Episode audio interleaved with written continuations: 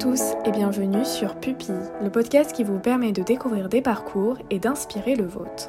Cette semaine, j'ai la chance de recevoir Alban, un jeune juriste en droit public des affaires passionné de foot.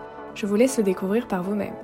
Après l'obtention d'un bac ES, Alban décide de quitter son pays basque natal grâce au conseil d'une association qui lui fait comprendre que tout est possible. Arrivé à Paris, il entame des études de droit dans le cadre d'une classe préparatoire, droit et économie, tout en logeant à l'internat Jean. C'est en deuxième année de licence, grâce à la rencontre d'un chargé de TD passionnant, qu'il envisage de se spécialiser en droit public des affaires. Son université ne proposant pas de master qui lui corresponde, Alban n'hésite pas à changer de fac. Pendant ses deux années de master à l'université Paris-Panthéon-Sorbonne, il s'épanouit pleinement. Embauché quelques semaines après l'obtention de son diplôme, nous parlerons avec Alban du gap entre vie étudiante et premier pas dans la vie professionnelle, entre appréhension, attente et réalité. Nous présentera les différentes opportunités qu'offrent les études de droit, telles que avocat, notaire, juriste, juge, concours administratif et bien d'autres. Alban nous délivrera avec honnêteté et humilité de précieux conseils. Pour lui, aucune voie nous est prédestinée et l'autocensure est bien trop souvent notre principal ennemi. En effet, la première personne qu'il faut convaincre, c'est bien soi. Si vous voulez tout savoir sur les études de droit ou que vous êtes juste curieux, ce podcast est fait pour vous. Et si l'épisode vous plaît, vous pouvez nous le faire savoir en partageant une story et en taguant Publi Podcast. Si vous n'êtes pas encore abonné au podcast, vous pouvez le faire directement et gratuitement sur la plateforme que vous utilisez. Je vous invite maintenant à rejoindre ma conversation avec Alban.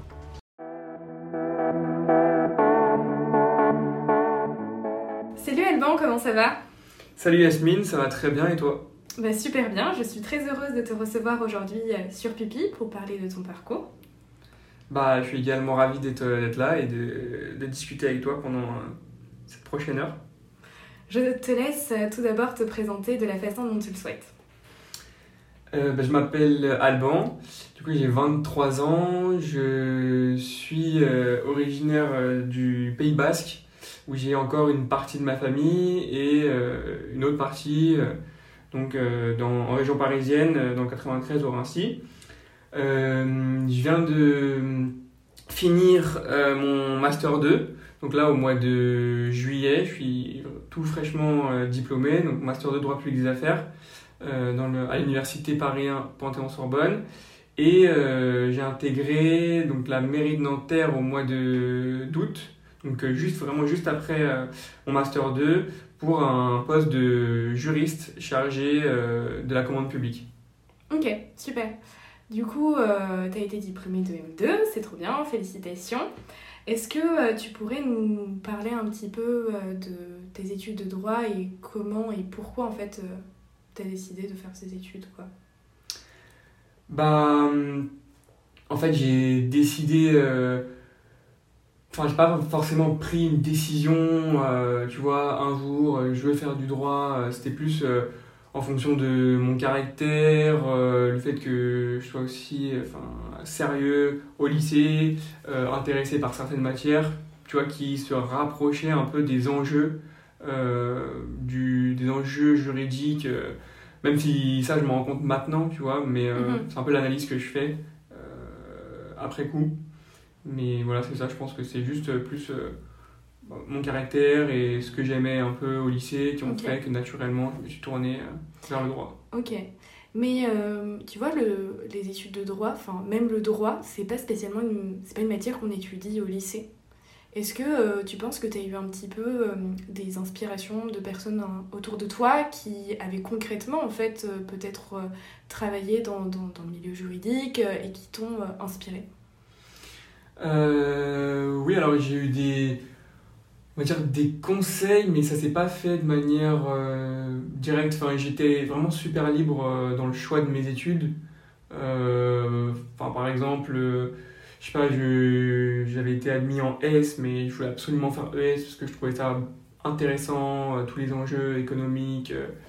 Euh, même avec euh, la sociologie, etc. Donc euh, j'avais fait mon choix. Et pour les études, ça a été un peu pareil. Après, bah, j'avais quand même ma mère qui avait été clerc de notaire et mon grand frère qui avait également fait des, des études de droit. Donc forcément, il y a eu une influence, mais c'était pas du tout une pression familiale ou quoi. J'aurais très bien pu partir dans n'importe quelle filière, j'aurais été soutenu.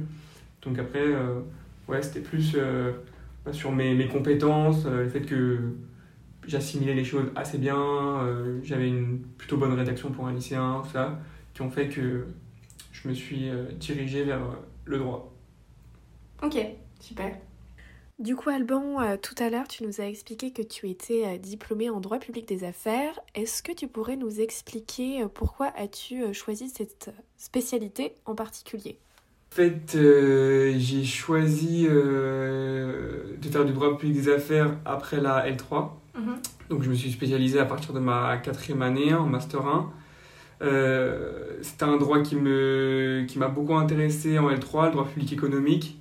Euh, donc c'est assez large et ensuite bah, je me suis spécialisé au fur et à mesure, d'abord en droit public des affaires et maintenant en commande publique, même si euh, j'y reviendrai, mais je me suis là vraiment très spécialisé et je vais peut-être euh, retourner sur un droit un peu plus généraliste dans le futur. Et sur mon choix de ce droit, c'est surtout parce que ça, il traite en fait, euh, alors évidemment juridiquement, donc euh, c'est assez technique, etc., mais de sujets finalement euh, sociétaux, où en fait l'objectif du droit renvoie à des sujets sociétaux super concrets.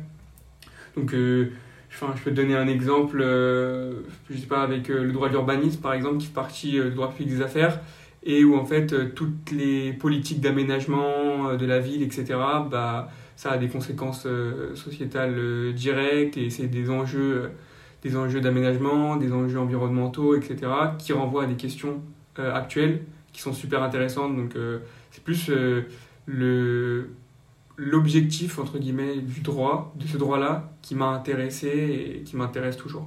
Ok, et donc du coup, après le lycée, quand tu as décidé de faire du droit, est-ce que euh, ces problématiques euh, du coup euh, sociétales t'intéressaient ou c'est venu un peu au fur et à mesure de ton cursus et de ton parcours? Alors pas du tout. en sortie de lycée, je savais un peu comme pas mal d'étudiants, je pense, pas trop exactement quoi faire, on va dire. Mais, mais j'étais pas forcément intéressé par ces problématiques sociétales. C'est vraiment au cours de mes études et euh, de pas mal de, de lectures. Euh, j'ai commencé à m'intéresser à la lecture de différents journaux, euh, d'hebdo, même de, de mini-séries qui traitaient de ces sujets-là. J'ai commencé à écouter la radio aussi.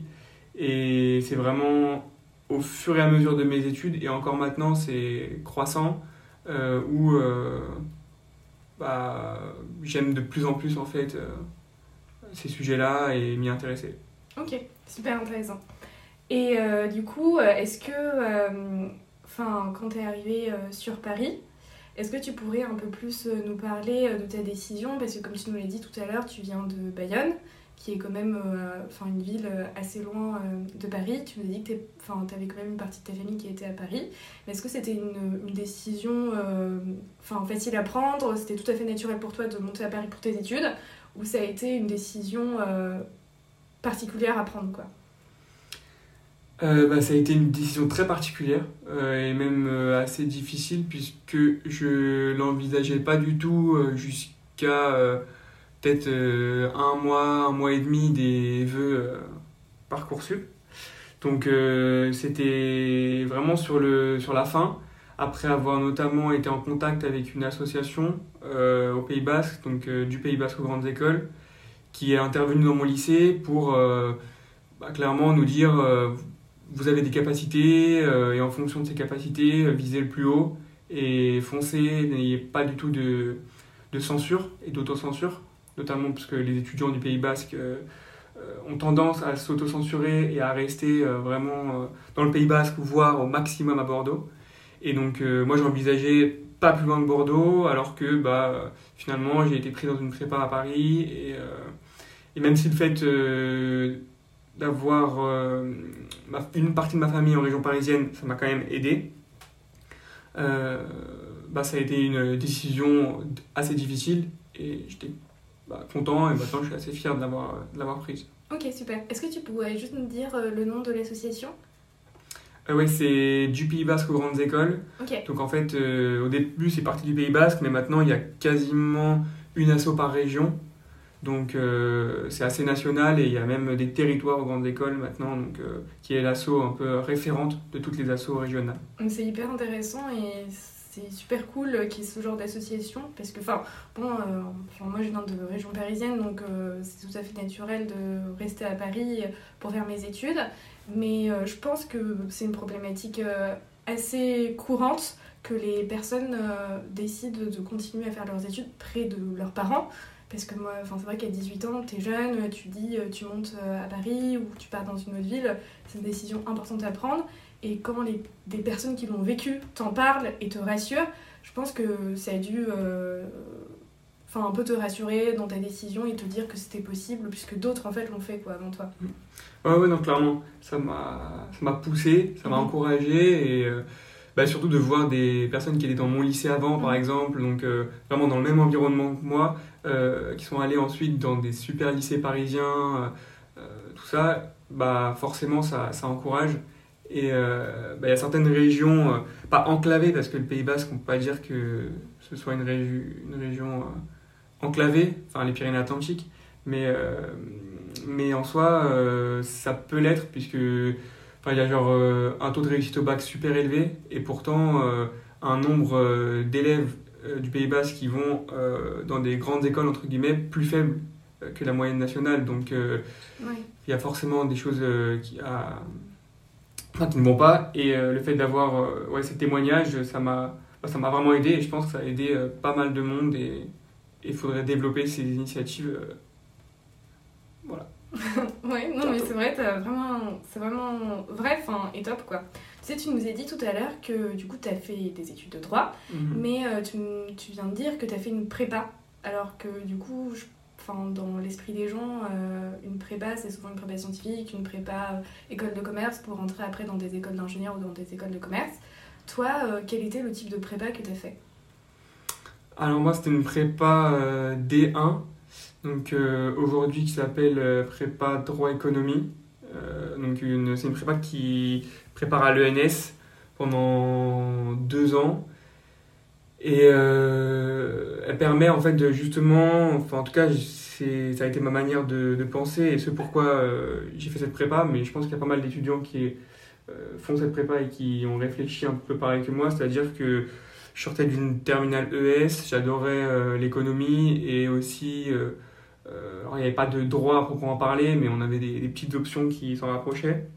Et ça permettait en fait d'avoir à la fois le droit et l'économie de manière assez poussée et assez stimulante. Donc euh, tout en étant assez encadré aussi, ce qui rassure parce que bah, j'allais avoir une classe, une promo, alors que euh, bah, à la fac euh, c'est forcément beaucoup plus... il y a beaucoup plus de monde, ça fait un peu plus peur, même si après, pendant, la prépa fait peut-être un peu plus peur que la fac. Voilà. Ok, et donc euh, du coup, la prépa euh, D1, euh, je sais pas trop si beaucoup de personnes euh, connaissent. Est-ce que toi, enfin, comment t'as trouvé en fait cette prépa? Est-ce que ça a été par hasard? Est-ce que tu beaucoup- t'es beaucoup renseigné ou une personne t'en a parlé? Ça s'est passé comment pour toi? Alors la prépa euh, D1, c'est mon grand frère qui avait un, un copain qui avait en fait à l'époque fait une prépa D1 euh, à Turgot. Et euh, bah, je sais plus, 3-4 mois euh, avant APB, euh, il m'avait parlé de cette, cette formation, comme il voyait que je me débrouillais bien en, en terminale, tout ça. Et du coup, bah, après, je m'étais euh, je m'étais renseigné sur Internet, euh, avec euh, l'asso aussi dont, dont j'ai parlé en contactant euh, des adhérents. Et voilà, c'est comme ça que ça s'est fait, assez, euh, assez simplement, en contactant des anciens aussi. Euh, après, en, en plaçant mes, mes vœux. C'était pas forcément euh, dans mes premiers vœux d'ailleurs, donc euh, après, c'est un peu le destin.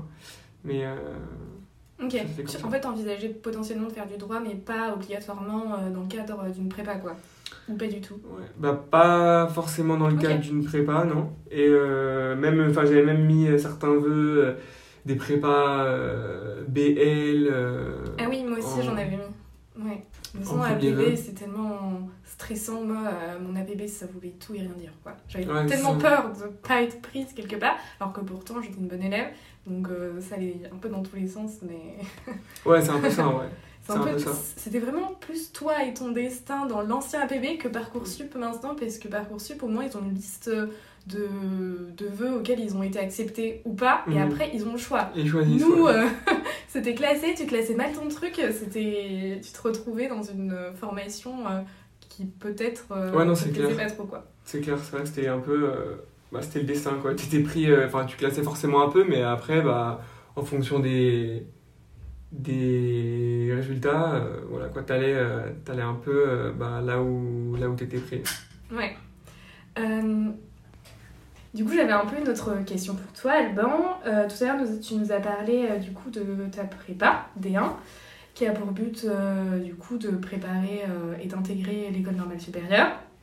Est-ce que toi, en sortant du lycée, donc en débutant cette prépa, tu avais déjà cette ambition-là ou c'était autre chose pour toi, c'était plus un cadre qui t'intéressait et commencer des études de droit euh, dans ce cadre-là, mais tu n'avais pas euh, spécialement cette ambition?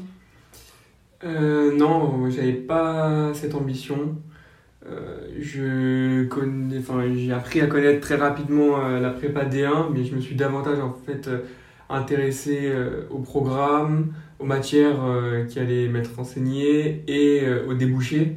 Donc, parce que bah, j'étais un peu stressé, donc forcément, je voulais savoir mm. euh, après la L2 euh, qu'est-ce que j'allais faire. Et le fait qu'il y ait une équivalence avec la fac, euh, bah, ça me rassurait de, de, valider deux années, de pouvoir intégrer directement une L3. Mais hum, j'étais presque déjà dans cette approche au tout début, ce qui est peut-être pas forcément bien parce que bah, je me suis peut-être moi-même auto-censuré, même une fois dans la prépa, parce que bah, justement t'arrives, euh, il y a plein de personnes euh, super euh, intelligentes autour de toi et tu te prends un peu des, des lattes au début, etc. Donc ça peut décourager, mais, mais en soi, non, au début, l'ENS, enfin Normal Sup, j'en avais entendu parler vaguement, une personne comme ça qui avait fait Normal Sup une fois, enfin tu vois, mais, mais c'était pas du tout un truc intégré et il n'y a personne véritablement autour de moi, dans mon cercle très proche, quoi, qui pouvait euh, m'en parler euh, pendant longtemps, m'expliquer un peu les tenants, les aboutissants, où est-ce que ça pouvait me mener et tout. Donc euh, voilà, après, je regrette pas du tout de l'avoir fait quand même et bah, c'était quand même bien, tu vois, de viser très très haut pour au final après retomber sur un truc où je m'épanouissais, où j'étais content. Ok en plus, euh, enfin, je veux dire, peut-être faire une prépa, ça te permet de te différencier des autres étudiants euh, en droit qui ont fait une licence classique, bien que la licence classique soit déjà en soi euh, difficile à, valider. Mais du coup, super intéressant que tu aies eu cette approche-là pour tes deux ans de prépa, quoi. Et est-ce que tu pourrais plus nous parler de ta vie en prépa? Parce qu'on a souvent des a priori sur la quantité de travail, sur l'ambiance en classe, euh, sur euh, le stress que les profs peuvent euh, nous donner. Et, inversement, nous-mêmes, on, se stresse beaucoup parce qu'il y a aussi une ambiance. Comment toi, tu l'as vécu? Bah, je l'ai, de manière générale, je vais dire que je l'ai plutôt bien vécu, entre guillemets, mais... Enfin, c'est vraiment entre guillemets parce que c'est entre bien vivre ça prépa quoi. Donc euh, c'est pas enfin c'est particulier et parmi toutes les personnes qui ont fait qui ont fait une prépa et dont j'ai entendu les témoignages j'ai l'impression que même les souvenirs que j'en garde même s'ils sont plus euh, super frais euh, c'est plutôt enfin c'est plutôt positif et je l'ai plutôt bien vécu après mieux ma deuxième année que ma première année bizarrement parce que généralement la deuxième année est beaucoup plus intense mais moi j'étais vraiment pas assez mature en première année je pense je me mettais beaucoup de pression euh, inutile, j'étais pas assez efficace dans bon nombre euh, de cours et tout. Et au fur et à mesure, bah, j'ai, je me suis un peu détendu et, et du coup, ça, ça, allait mieux au fur et à mesure du temps. Et j'ai aussi eu, en fait, j'étais dans un internat à Paris, euh, dans, le, dans le 16e, un internat, euh, internat Janzé en fait. Donc, c'est un internat pour euh, boursiers, mais pas uniquement. Euh, il y a environ, je crois, 60 ou 70% de, de, boursiers, mais il y a quand même une part de, de non-boursiers. Et c'est vraiment un internat qui favorise l'égalité des chances, comme on entend parler, et qui permet en fait d'avoir bah, justement une structure où tu n'as que des préparationnaires, donc de différentes prépas à Paris, qui préparent différents concours mais qui euh, logent au même endroit pendant deux ans et ça crée une, quand même une émulation. Et j'avais bah, des personnes de ma prépa, donc euh, de la prépa D1 Bessières, euh, avec moi, donc on était en tout 8 à l'internat. Et voilà, on vivait vraiment tout le temps ensemble. On, enfin, on se levait le matin ensemble, on déjeunait, le midi on mangeait ensemble, le soir aussi, donc ça créait quand même une cohésion. Et ça a permis forcément de, m'aider à, surmonter entre guillemets ces deux ans. Ok, super. Et tu penses que c'est hyper important quand on est en prépa d'être quand même bien entouré, et, enfin de savoir bien s'entourer et de ne pas le vivre seul? Ouais, franchement, je pense que, enfin, moi, c'est ce qui m'a fait tenir, c'est l'internat. Sinon, je serais parti après la première année parce que j'avais hésité déjà, et finalement, bah, le fait d'avoir euh, tous mes tous mes camarades, tous mes potes en fait euh, qui restent euh, dans la prépa, qui se posent même pas la question, bah moi je me suis dit vas-y prends, le TGV et reste avec reste avec avec tout le monde. Et du coup j'ai continué. Mais ouais super important d'être d'être entouré. Après tout le monde ne peut pas être en, en internat. Mhm. Forcément c'est un peu inégalitaire pour certains qui sont qui doivent rentrer chez eux qui habitent loin ou même bah, qui ont un appartement mais un petit appartement à Paris tout seul. Ouais, je pense que c'est encore plus difficile de vivre sa prépa. Quoi. Ouais, ouais clairement. Euh, ces gens-là sont super courageux parce que mentalement, euh, c'est chaud. Mais après, même les personnes qui habitent tout seuls, euh, souvent, ils se font vraiment un groupe d'amis où mm. ils vont tout le temps bosser ensemble, ils vont dîner ensemble et, et, se créer un peu leur groupe comme ça. Ouais. Bah, trop intéressant. Et du coup, après la fin de tes deux années de prépa, est-ce que, euh, enfin, tu avais plusieurs choix? Enfin, parce que tout à l'heure, tu nous parlais un petit peu des poursuites d'études après euh, la D1 et que c'était plutôt ça qui t'avait euh, poussé à choisir cette formation après le bac. Est-ce que tu pourrais nous en dire un peu plus sur les différentes opportunités qu'offre la prépa Bah oui, alors personnellement, je voulais aller. Enfin, j'avais beaucoup. J'avais bien aimé la fac en L2. Euh, puisqu'on allait moitié, euh, la moitié du temps, on était à la faculté comme un étudiant euh, classique, entre guillemets, l'autre partie à la prépa. Et j'avais bien aimé la fac, les profs, les cours. Et donc j'étais déterminé, entre guillemets, à aller en, en troisième année de licence. après laquelle, voilà, à la, pas à Paris 1, à la Sorbonne ou alors à Nanterre. Bon, je savais pas trop, mais, mais sur le choix, c'était à peu près clair. Mais sinon, il y a pas mal d'opportunités. Enfin, quand je regarde les personnes de ma promo, euh, finalement, dès la L3, il y en a quand même pas mal. Euh, certains qui sont allés, euh, qui ont été admis à l'ENS, d'autres qui sont allés même sur les, les, autres promos qui sont allés à Sciences Po. il y en a qui ont intégré des, une, des écoles de commerce, que ce soit à Lyon, à Lille, donc les DEC.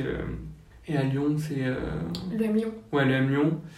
Donc, euh, non, école de commerce, faculté, euh, normal sup, et aussi des parcours juridiques, donc des magistères, on appelle ça, où en fait, euh, bah, c'est un, un, peu comme la faculté, sauf qu'il y a une, une, formation entre guillemets à côté, où c'est encore cette ambiance promo, un peu comme en prépa, mmh. jusqu'au Master 2 et ça aussi, il y a pas mal de, de personnes après qui ont fait. Mais c'était assez diversifié. Et finalement, tout le monde a trouvé un peu son compte et, et était content des, de l'endroit où il a fini euh, en troisième année. Super. Et toi, du coup, tu as choisi quoi après la fin de, de ta prépa? Euh, alors moi j'avais demandé euh, deux facultés, donc Paris 1, la Sorbonne et Nanterre. Bon Nanterre j'ai été admis de droit, et j'avais été admis à Paris 1, mais j'avais choisi de rester à Nanterre parce que euh, bah, j'estimais que c'était une, une, bonne fac et que j'avais déjà mes repères. Euh, j'avais aussi euh, bah, voilà, des, des, amis qui allaient, ma copine aussi qui partait là-bas en troisième année. Du coup, bah, j'ai décidé de, de, continuer en troisième année à l'Université Paris-Nanterre. Ok, bah, top. Et euh, du coup, euh, je crois, enfin, en gros, quand tu es en L3, euh, je sais que toi, tu nous as dit que tu avais plus choisi de faire du droit public. en licence de droit, souvent, on fait un peu la dichotomie entre le droit privé et le droit public. Toi, est-ce que tu as très vite su que tu voulais te spécialiser en droit public ou pas du tout Non, pas du tout, puisque jusqu'à la deuxième année, en fait, jusqu'à la L2, euh, jusqu'au deuxième semestre de L2, donc pendant un an et demi, j'étais persuadé de vouloir faire du droit des affaires. Euh, parce que, voilà, autour de moi, que ce soit euh, mon enfin, familial et même ma prépa, enfin, tout portait un peu sur le droit des affaires et on n'avait pas d'autre vision. Et c'est vraiment au deuxième semestre de L3, de L2, pardon, euh, où j'ai euh, fait du droit administratif avec un super, euh, super chargé de TD et où j'ai vu en fait concrètement, c'est pas, pas la première fois en fait, je voyais réellement concrètement ce que donnait le droit dans la réalité en fait mhm. et les enjeux qu'il y avait derrière voilà, de sécurité publique, salubrité, etc. etc. Et du coup, c'est vraiment progressivement que ça m'est venu. Enfin, c'était pas du tout droit public au début, même j'étais plutôt réticent à cause de tous les. un peu les clichés qu'il y a autour. Quoi. Ok. C'est quoi les clichés autour du droit public? Bah, enfin, c'est pas forcément des clichés, mais euh, il y a un, un peu le, le cliché du Harvey Specter, euh, tu vois, à la faculté, genre qui arrive en L1, euh, super déter, et tout le monde, euh, enfin, j'avais l'impression que tout le monde parlait de droit des affaires, droit des obligues, vraiment le droit privé était prépondérant, et que euh, le droit public, euh, c'était.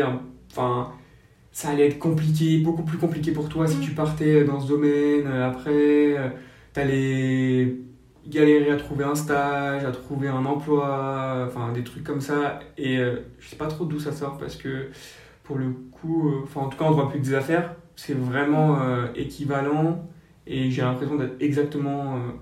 Enfin, j'éprouve les mêmes difficultés et les mêmes facilités entre guillemets que que mes amis en droit à trouver des stages, à trouver euh, des emplois, etc.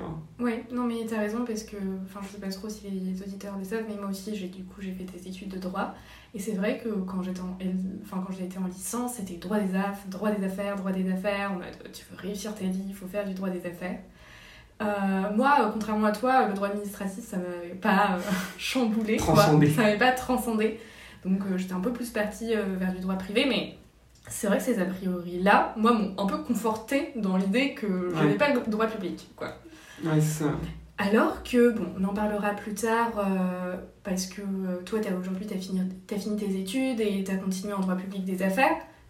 Mais, euh, enfin, moi, du coup, j'ai aussi des amis qui ont fait du droit privé. J'ai l'impression que tu as eu beaucoup plus d'opportunités. tu as trouvé, genre, un stage super rapidement, une première expérience professionnelle assez rapidement.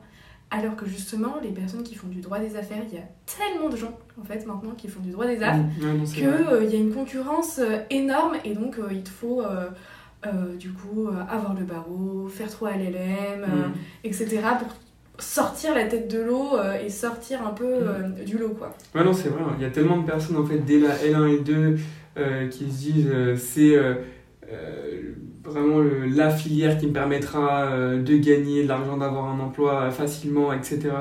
Que euh, du coup, bah, une majorité d'étudiants part dans cette filière et euh, il y a une concurrence énorme.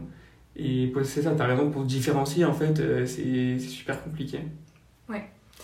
Et du coup, toi, tu as fait toutes tes études, donc du coup, tu as fait ta licence à Nanterre, et ton M1, est-ce que tu l'as fait aussi à Nanterre, ou tu as décidé peut-être de changer de fac?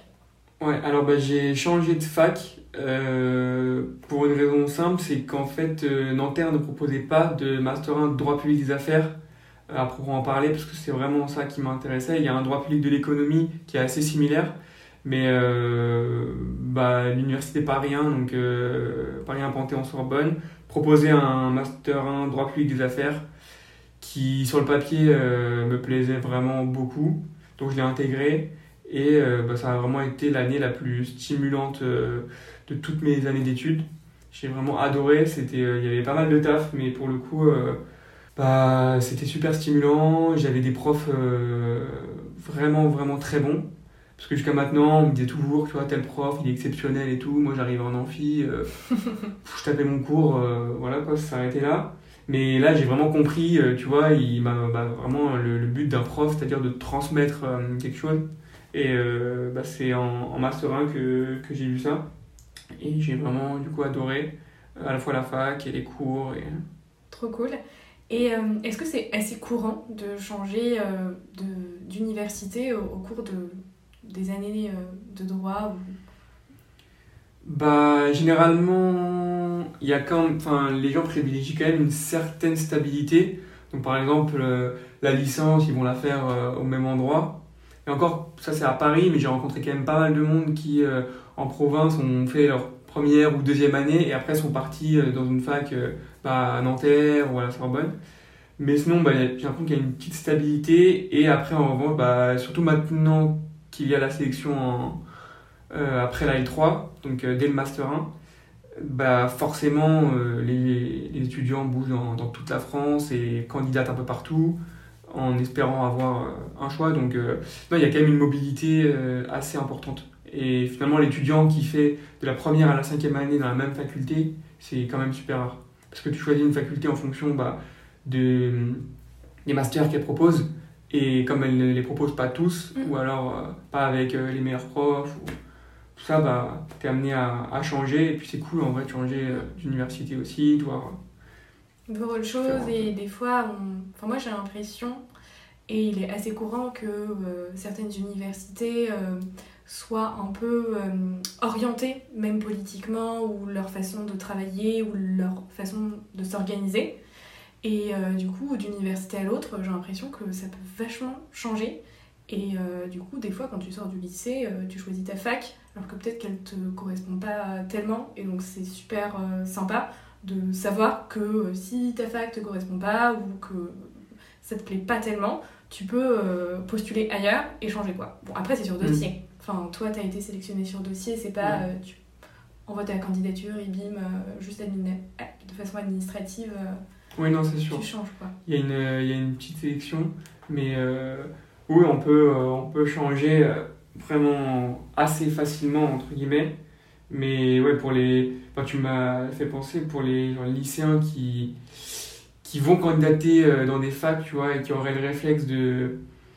Bah, pour le coup, en fait, de ne, entre guillemets, pas censurer et du coup de vouloir absolument vraiment les meilleures universités, entre guillemets, mais dès la L1, dès la, première année. Mhm. Euh, je trouve pas que ça soit un choix forcément super, euh, enfin à la fois stratégique et euh, même bénéfique pour les, certaines personnes en tout cas, parce que les, on va dire les top fac, je sais pas moi, Paris 1, enfin en droit en tout cas, en droit pur, Paris 1 et, et Assas, il y a moyen vite de se perdre quand même dans.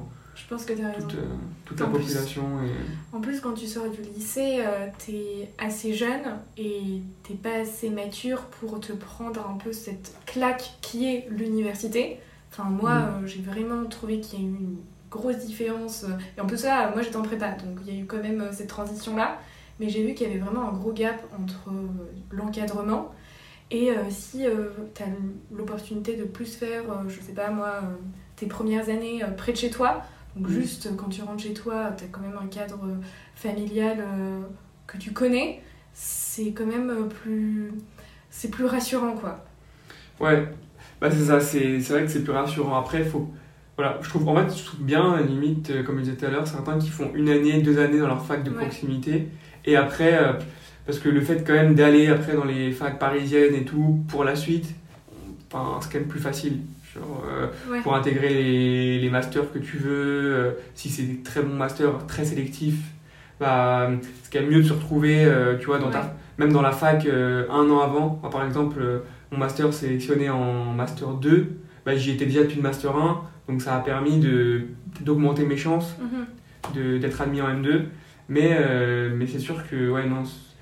Enfin, en tout cas, il y a plein de choses à, à prendre en compte, mais Mais juste euh, la popularité entre guillemets de la fac, euh, les on-dit et tout, dès la première année, ça n'a pas forcément de.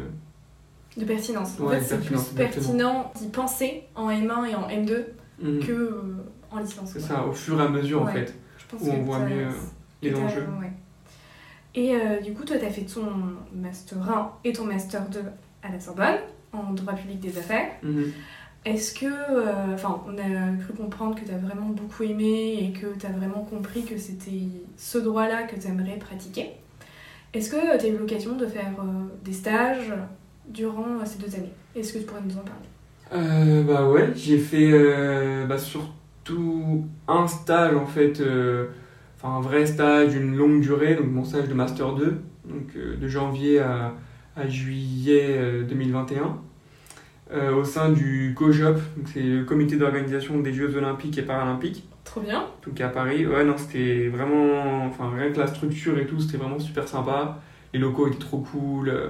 J'ai rencontré euh, enfin deux trois potes que je vois encore aujourd'hui et l'ensemble était vraiment sympa. Et après sur le, le stage en lui-même, euh, bah, ça m'a plu de concrétiser un peu toutes les connaissances que j'avais accumulées depuis pas mal de temps.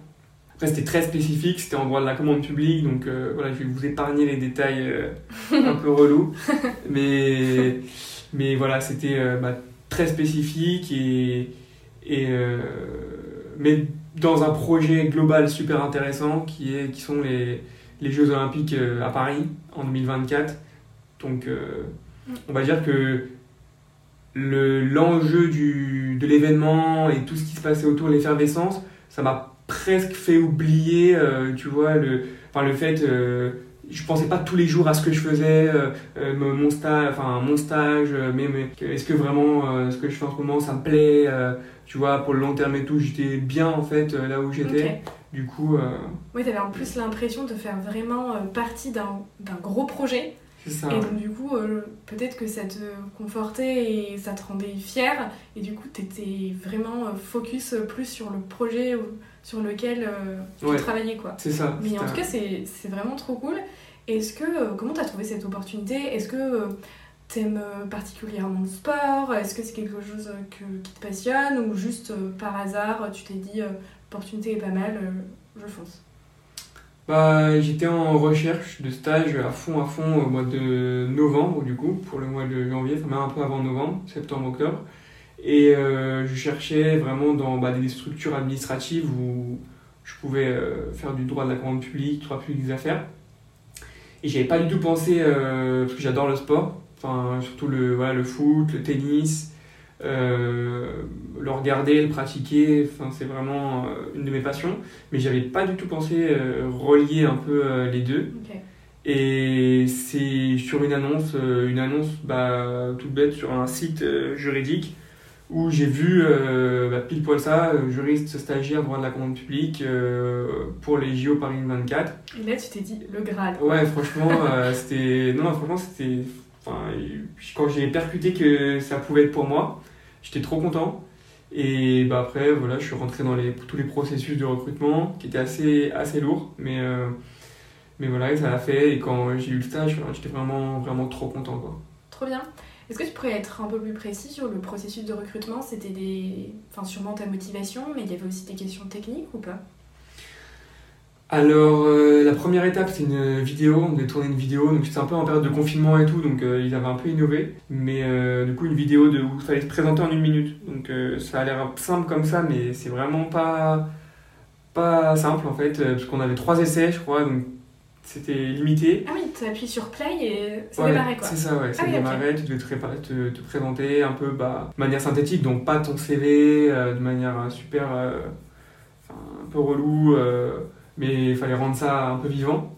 Et donc, ça, c'était la première étape. Après, tu es sélectionné. Et la deuxième, c'était un entretien.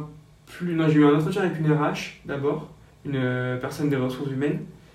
Euh, puis ensuite, donc là, c'était un entretien un peu avec des questions. euh, typique euh, service des ressources humaines, dans, dans cette, dans cette situation, pardon, qu'est-ce que tu ferais et tout. Puis un troisième avec, bah, du coup, une personne des RH et la personne, bah, mon tuteur, en fait, qui a été mon, la personne qui a été mon tuteur, qui était un ancien avocat. Et j'ai pas vraiment eu de questions techniques, c'était plus pour me connaître et apprendre à me connaître, savoir si je voulais vraiment ce stage, si c'était vraiment cohérent avec mon parcours. Mais non, j'ai eu la chance de ne pas voir, en tout cas pas que je m'en souvienne, de questions techniques. Ce que je trouvais bien d'ailleurs, parce qu'en vrai, enfin, les questions techniques dans les entretiens, pour un stage, euh, je veux dire, soit ton CV, enfin, normalement ton CV parle un peu pour toi, si t'as, enfin, ça se voit en fait si tu as fait euh, le bon parcours et te piéger entre guillemets sur un truc, un arrêt euh, le jour du. Ouais, non mais oui, ça serait fou. De l'entretien. Mais je sais pas si tu sais, mais ça dépend vachement des domaines en fait. Parce que en droit, c'est vraiment très peu courant d'avoir des questions techniques lors des entretiens. Ouais. Mais euh, par exemple, euh, les scientifiques, les ingénieurs, etc., quand ils passent des entretiens, euh, même pour des stages, eh bien c'est direct technique, quoi. Et si la technique passe, eh bien ok, on apprend un peu à te connaître, quoi. Ok, ouais. Bah ouais, en vrai, c'est une façon de procéder, tu vois. Je pense que ça dépend un peu des, des, domaines. Ouais. Mais trop sympa.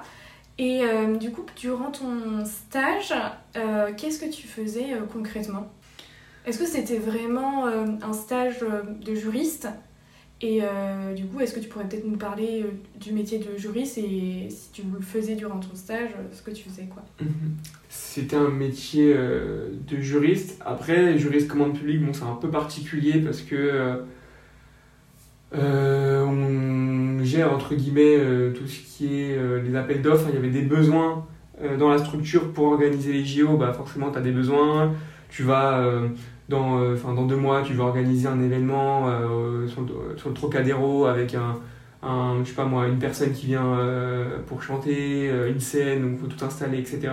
Bah, tout ça, ça doit s'organiser, mais il y a des règles. En fait, comme c'est des financements, c'est un peu compliqué, c'est pas forcément des financements publics, mais bon, pour simplifier, on va dire que c'est des financements publics. Du coup, bah, tu as un droit, le droit de la commande publique qui s'applique pour encadrer tout ça. Et donc ça, c'est un peu euh, le, projet global euh, de, des juristes en droit de la commande publique, qui est euh, bah, d'encadrer justement et de, de, sélectionner les entreprises qui vont être chargées d'organiser les événements ou de fournir telle prestation ou tel service. Et après, concrètement, moi, bon, bah, j'étais stagiaire, donc j'étais vraiment un peu le dernier maillon de la chaîne, mais j'avais quand même des... Enfin, j'étais vraiment intégré à, l'équipe et j'avais des missions bah, assez intéressantes qui rendaient en fait très concrète euh, mes connaissances. C'était vraiment ça le, le comment dire le l'atout principal le stage, mhm. de ce stage, c'était que ça, ça, rendait concret et bah, qu'est-ce que je pouvais faire concrètement? C'était euh, on allait euh, organiser un événement, il y avait cinq ou six entreprises qui nous faisaient une offre pour organiser cet événement. Et bah, nous on devait analyser le côté juridique. Donc bah, tu as des règles qui s'appliquent, on devait bien veiller à ce que l'égalité entre toutes les entreprises soit respectée. Et puis certaines d'autres règles, quoi, mais, euh, mais c'était ça, voilà, gérer les, gérer les appels d'offres, euh, refuser les entreprises euh, bah, qui ne savaient pas fonctionner, répondre à leurs questions. parfois, tu avais des entreprises qui répondaient un peu à côté, donc savoir dire juridiquement, bah non, là, votre, votre offre, elle n'est pas acceptable parce que okay. telle et telle notion juridique. voilà. Mais c'est hyper intéressant parce que c'était vachement concret en fait, et tu as vraiment eu quand même des missions bah, euh, qui correspondent euh, vraiment au métier de juriste. Tu as vraiment pu te faire une idée grâce à ton stage que ce qu'était le quotidien d'un juriste en commande publique. Quoi. Ouais. Ça, c'est hyper formateur et parce que euh, c'est possible, tu vois, il y a beaucoup de personnes qui se retrouvent en stage et comme tu disais, des fois quand tu es stagiaire, on te prend vraiment pour le dernier maillon de la chaîne et donc du coup on te forme pas alors que, bah, désolé, un stage, bah, c'est pour me former en fait. Ouais, Sinon, si tu si t'as pas envie de former et que t'as pas euh, cette volonté-là, bah, tu prends pas de stagiaire. Enfin, voilà quoi. Ouais, non, c'est clair. Mais du coup, ça, ça dépend vraiment euh, des, des structures. Faut faire attention avant, parfois tu peux t'en rendre compte un peu pendant un peu dans les entretiens, ouais. Je pense qu'il faut être un peu euh, voir un peu les drapeaux rouges. Quoi. Mm. le truc, c'est que tu galères tellement à trouver un stage parfois que tu te mets un peu des œillères et mm. tu te dis non, non, ça va aller. Et et une fois que tu l'as, tu es content. Et après, au bout d'un ou deux mois, bah, tu comprends que c'est un peu compliqué. De toute façon, le stage, c'est, enfin, c'est compliqué de, d'être super exigeant mm. parce que bah, t'en cherches un, faut un peu juste espérer tomber dans une équipe cool, qui, qui, prenne un peu le temps de te former. Toi, trop sympa que du coup ça a été le cas. Et donc du coup ton stage a duré enfin 6 mois. Mhm. Et tu as été diplômée. Du coup, euh, félicitations. Ah, merci. Bac plus 5 en poche. Et euh, comment tu as appréhendé ce début de vie professionnelle et cette fin d'études?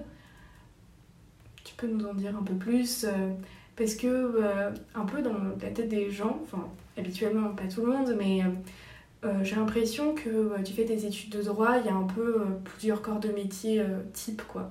Genre, je vais être avocat, je vais être magistrat je vais faire greffier. Euh, et euh, toi, est-ce que tu t'es posé la question de, du métier que tu voulais exercer ou pas?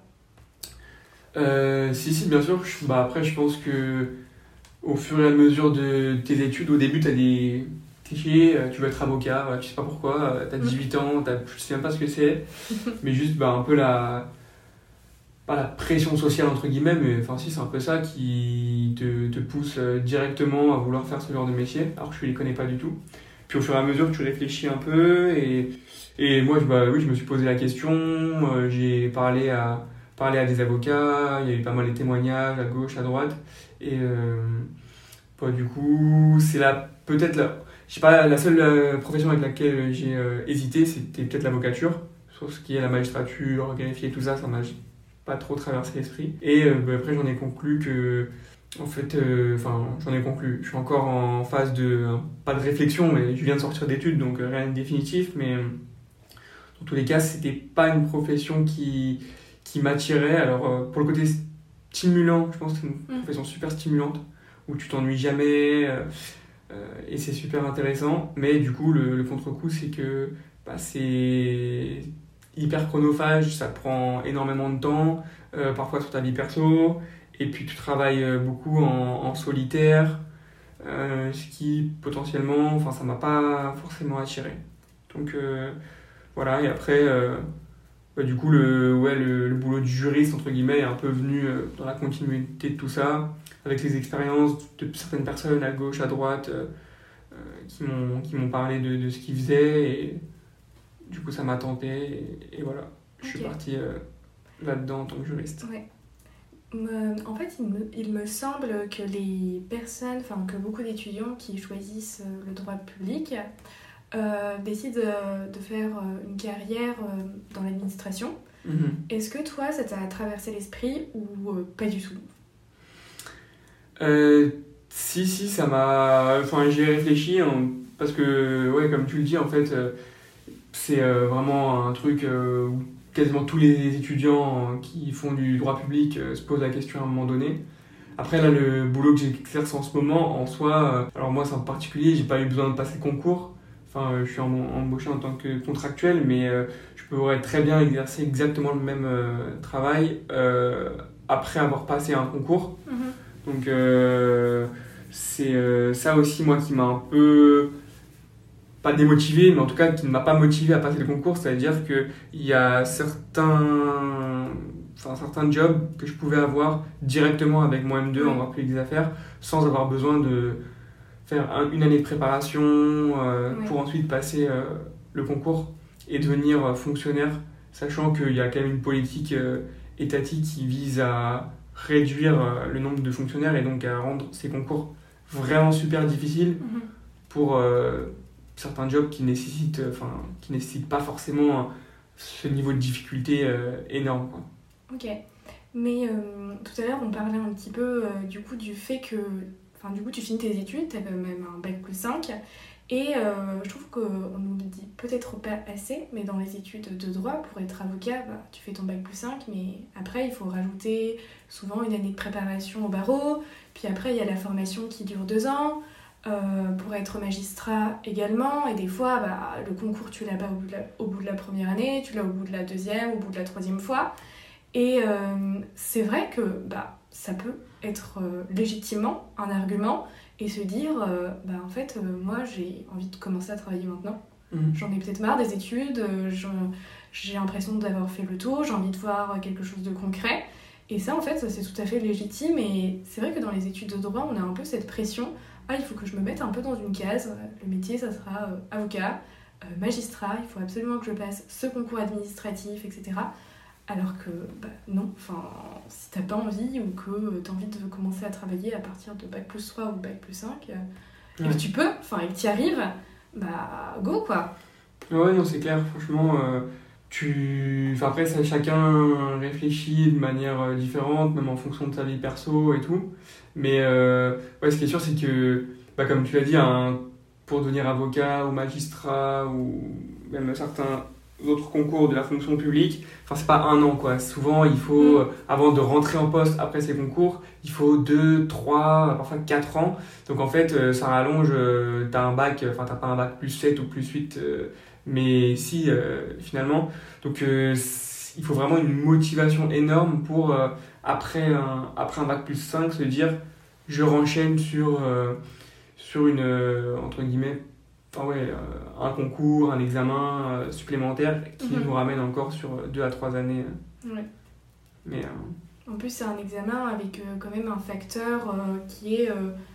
C'est un examen, enfin, je veux dire, c'est un concours, donc tu peux l'avoir ou pas l'avoir. Enfin, bien sûr. Donc ça peut être aussi motivant ou démotivant, et comme tu disais, il y a quand même un facteur incertain. Hmm. Bah, c'est pour ça, après, quand tu vois certaines offres certaines offres, enfin, ouais, des offres d'emploi euh, directement où tu vois que tu as le potentiel et que ça pourrait matcher avec ton diplôme et tout, bah, c'est tentant euh, d'y mhm. aller et de foncer et de te dire euh, bah, je, vais tout, je vais gagner un salaire et puis une vie active aussi qui, qui est cool parce que les, études, bah, c'est quand même super prenant.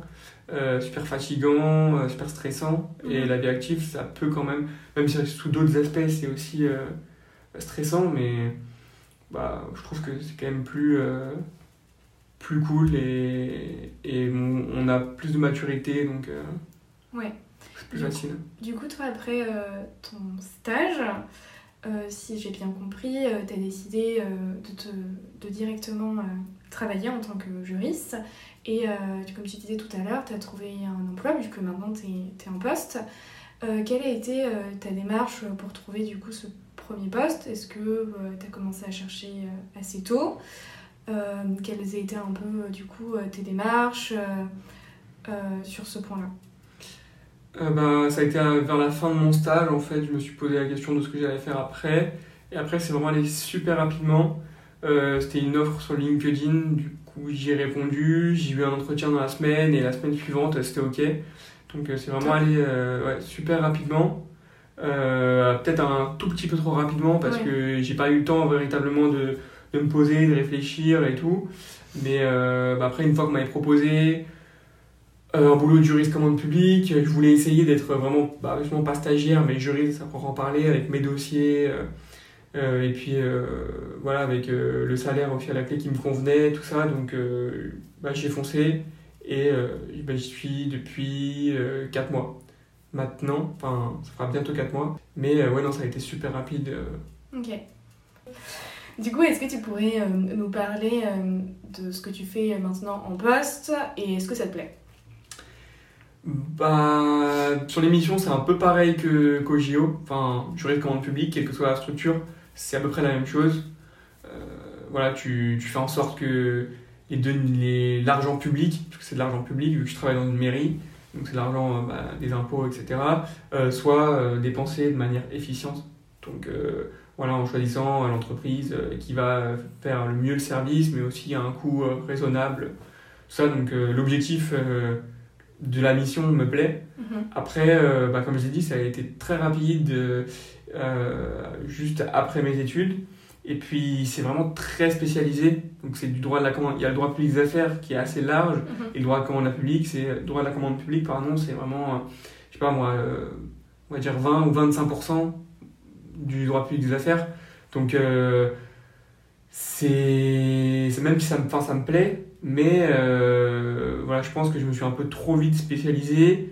C'est ce que je voulais, mais aujourd'hui, je me dis que à long terme, une spécialisation aussi, euh, aussi précise en fait. Euh, voilà, ça me fait un peu douter, j'ai un peu peur de, de m'ennuyer, tu vois, de pas être euh, hyper stimulé intellectuellement sur le long terme. pour ça qu'aujourd'hui, je suis un peu en train de réfléchir à, enfin, au fait de savoir si je vais rester ou pas. Ok. Parce que toi, ton contrat, c'était quel type de contrat? Alors c'était un CDD, mais euh, bon, dans l'administration, vu qu'on est déjà embauché en CDD, c'est un peu précaire, donc euh, en soi il y a des possibilités de démissionner, euh, enfin, comme, dans le, comme dans le privé.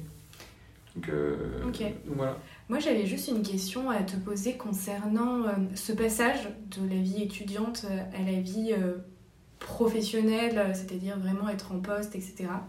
Est-ce que ça correspondait un peu à tes aspirations, à tes attentes euh, ou euh, t'en avais pas tellement, ou t'as été peut-être un peu surpris de certains aspects euh, ou pas?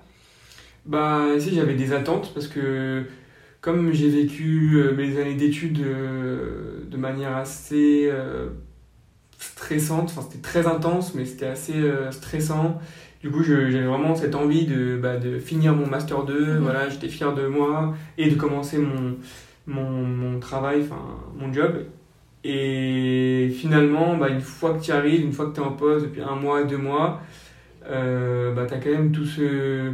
Tu as été habitué en fait à une, espèce de prestige, tu vois, où mm. tu étais dans des grandes universités. On t'a toujours dit que voilà, tu étais un étudiant euh, plutôt de qualité, euh, tout ça. Et en fait, une fois que tu arrives en poste, où bah ouais, j'ai été peut-être un peu déçu de mes missions, il y a eu quand même un, ouais, un petit choc entre les études et le, et le monde pro. Et euh, bah, à tel point que cette envie euh, vraiment super forte de commencer à travailler, euh, d'être utile et tout ça, bah, j'en suis assez rapidement revenu et je me suis dit, bah, je vais voir ce que je vais faire, mais maintenant je suis, enfin, en un stade de 4 mois, je suis quand même beaucoup plus ouvert, entre guillemets, à me dire, ok, bah là, je, je suis là, mais si Enfin, s'il faut recommencer un stage, euh, je recommence un stage. S'il faut faire un deuxième master 2, je le fais. Et, ouais. et voilà. Mais moi, euh, je sais pas, tu vas me dire ce que tu en penses, mais j'ai fait un. Enfin, je pense avoir fait un constat. C'est vrai que déjà, les expériences, les premières expériences professionnelles, même en tant que stage ou, euh, tu vois, en premier poste, etc., c'est des expériences pro très, genre, révélatrices, en fait, de ce que tu veux vraiment faire ou pas du tout. Parce que des fois, quand tu es dans les études tu te fais un peu une idée du métier et, je pense que quand tu es jeune, euh, tu as beaucoup d'espoir et donc du coup, euh, tu dois t'idéalises vachement en fait euh, certains postes et, et que en fait la réalité est tout autre. Et je me suis aussi un peu rendu compte que en tant que jeune diplômée, comme tu disais tout à l'heure, dans tes études, bah, tu es tout le temps surstimulé. Mm. Tu es stimulé euh, constamment parce que tous les jours tu apprends de, de, nouvelles choses, euh, tu as des profs euh, du coup passionnants qui t'en parlent, etc. Et des fois, la vie professionnelle et les premières expériences, c'est une autre organisation, c'est autre chose et qui peut un petit peu, pas te freiner, mais enfin te surprendre du, un peu dans, le mauvais sens, quoi. Donc euh, je peux tout à fait comprendre du coup que tu que aies eu un peu euh, ce ressenti-là. Et aussi, bah, en fait, t'es jeune, t'as plein d'espoir, t'as plein d'aspiration, et tu commences un poste et tu te dis, mais est-ce que, euh, bah, du coup, je vais faire ça toute ma vie? Ouais, ouais, non, c'est clair. Et là, t'as un peu un wow. Ouais, ouais, tu as un monde flip en fait. Mais non, c'est vraiment ça. Même sur le côté super stimulant, c'est vrai que les études, Enfin, ça, tous les jours, tu arrives euh, en cours, tous les jours, tu apprends quelque chose. En plus, quand tu te spécialises, après, tu adores ce que tu fais, souvent. Donc, euh, tu es content d'apprendre des choses et tout. Et puis, finalement, tu arrives en pratique. Tu mets, et justement, tu, tu mets en pratique euh, peut-être 10% de ce que tu as appris. Et là, tu te dis, mais enfin, je mets que 10% en application, c'est pas possible. Il y a 90%, et parfois, c'est pas les 10% les plus intéressants. Tu as des trucs que tu aimerais voir et tout. Et. Et ouais, c'est frustrant. C'est vrai que ça peut être frustrant. Après, euh, je pense qu'il y a moyen de, de trouver des, bah, des postes qui sont entre guillemets moins frustrants et peut-être à long terme euh, d'atteindre aussi certains postes euh, super intéressants. Tout à fait. C'est vrai que maintenant, les premières expériences professionnelles ne déterminent en aucun cas ta carrière ou rarement. Ouais. Donc, et je pense que du coup, plus tu en prends conscience tôt, et plus bah, tu rebondis quoi. Ouais, ouais c'est ça. C'est ça. C'est ça. C'est juste une. Faut en prendre conscience et après, pas avoir euh, forcément peur. Enfin, faut le pouvoir aussi, mais Oui, pas ça. avoir peur de revenir en arrière, de se dire. Enfin, revenir en arrière, mais. Ouais, de se dire, euh, bah là, j'étais en, j'étais en poste, mais ça me plaît pas. Enfin, c'est pas exactement ce à quoi je m'attendais. Du coup, Mhm. je reviens. euh, je refais un truc, euh, je me réoriente euh, légèrement, enfin, tu vois, en, en fonction des spécialités.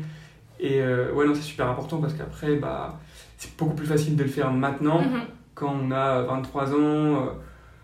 Enfin, voilà, on a encore la possibilité de le faire, alors que quand on a 35, 40 ans, il y en a qui le font, mais c'est quand même des exceptions et les mecs sont, et, enfin, sont super courageux. Donc, Ouais. euh, Je pense qu'il faut une force et un courage euh, décuplés par rapport euh, un peu à un jeune étudiant euh, pas fougueux, mais voilà quoi, plein d'espoir qui se dit bon là ça me plaît pas. c'est ça. Je- en fait personne ne dépend de moi. Ouais, voilà. Bon, après la c'est pas le cas pour tout le monde. hein. Il y a des gens qui, qui sont un peu bloqués par une certaine situation financière. Il faut vite qu'ils finissent leurs études pour travailler et, et même si leur métier dans un premier temps euh, leur plaît pas, bah, gars il faut que j'y aille quoi. Ouais, bien sûr. Euh, c'est pour ça. hein, Mais quand t'as cette chance-là, et je- du coup, toi, euh, Alban, euh, je pense que c'est le cas, Mhm. c'est cool du coup de potentiellement genre, se poser, réfléchir, se remettre en- un peu en question, limite reculer pour, pour mieux rebondir, quoi. Enfin, et c'est Ouais. c'est super cool. Ok, bon bah trop bien. Est-ce que tu veux qu'on parle d'autre chose ou pas?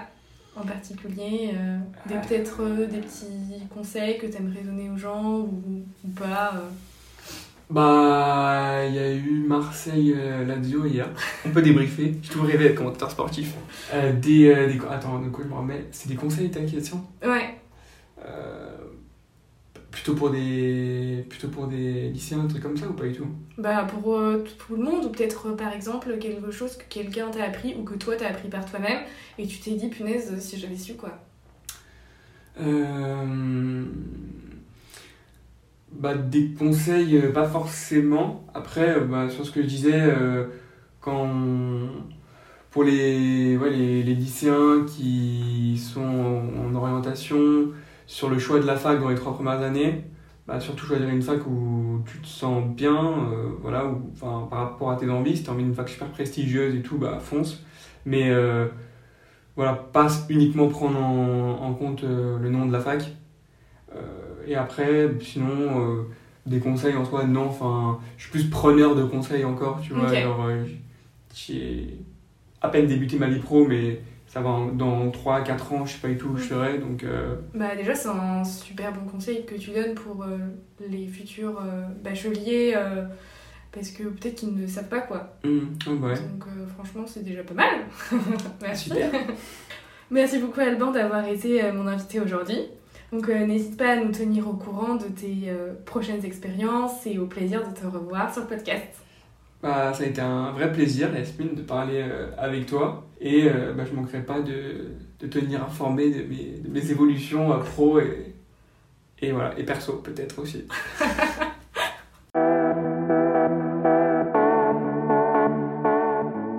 Si tu écoutes ce petit message, c'est que tu es allé au bout de cet épisode. Je t'en remercie et j'espère qu'il t'a permis de découvrir une formation, un parcours ou de passer un bon moment avec Alban et moi.